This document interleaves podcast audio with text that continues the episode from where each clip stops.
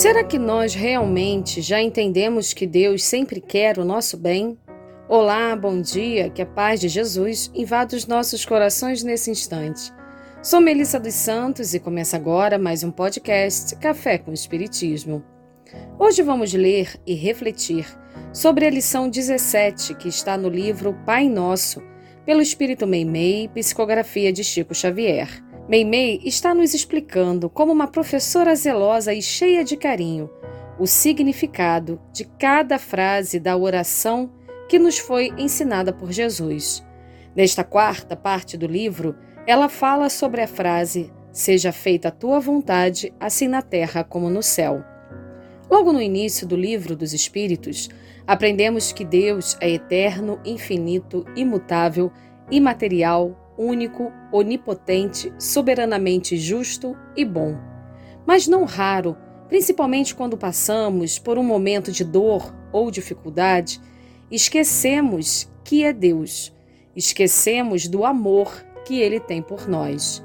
Ficamos imersos em nossos problemas e os tomamos como injustiça divina ou castigo. Quando, na verdade, deveríamos treinar o nosso olhar para ver nessas situações difíceis que enfrentamos as oportunidades de crescimento.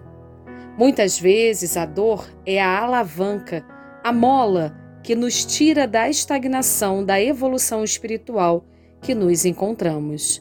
Allan Kardec, lá no início do Livro dos Espíritos, diz: a sabedoria providencial das leis divinas se revela, assim nas mais pequeninas coisas como nas maiores, e essa sabedoria não permite se duvide nem da justiça, nem da bondade de Deus. Cientes do amor e da sabedoria de Deus para conosco, vamos à história que Meimei nos contará hoje. Ela se chama O Serviço da Perfeição e diz assim: Um velho oleiro, muito dedicado ao trabalho, certa feita adoeceu gravemente e entrou a passar enormes dificuldades. Os parentes aos quais ele mais servia moravam em regiões distantes e pareciam haver perdido a memória. Sem ninguém que o auxiliasse, passou a viver da caridade pública, mas quando esmolava, caiu na via pública e quebrou uma das pernas, sendo obrigado a recolher-se à cama por longo tempo. Chorando, amargurado, fez uma prece e rogou a Deus alguma consolação para os seus males. Então dormiu e sonhou que um anjo lhe apareceu, trazendo a resposta pedida. O mensageiro do céu conduzia-o até o antigo forno em que trabalhava e, mostrando-lhe alguns formosos vasos de sua produção, perguntou: Como é que você conseguiu realizar trabalhos assim tão perfeitos? O olheiro, orgulhoso de sua obra, informou: usando o fogo com muito cuidado e com muito carinho, no serviço da perfeição. Alguns vasos voltaram ao calor intenso duas ou três vezes. E o emissário então indagou: E sem o fogo, você realizaria a sua tarefa? Nunca, respondeu o velho, certo do que afirmava.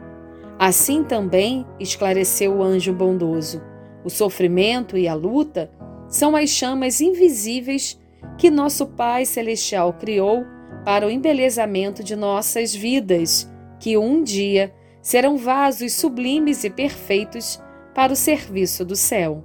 Nesse instante, o doente acordou, compreendeu a vontade divina e rendeu graças a Deus. Eu confesso que me identifiquei muito com essa história de Meimei. Quantas vezes pedi a Deus uma explicação para aquilo que eu estava passando? Uma vez eu ouvi uma frase que me marcou muito. Ela dizia que a vida nos dá pedras para que possamos construir castelos. E essa história de Meimei nos mostrou que é bem por aí. A cada etapa que superamos, conseguimos reparar como vamos ficando mais fortes e, ao mesmo tempo, mais sensíveis à dor do outro. Nessa história de Meimei de hoje, ela nos chama a atenção para um recurso que muitas vezes esquecemos: a oração.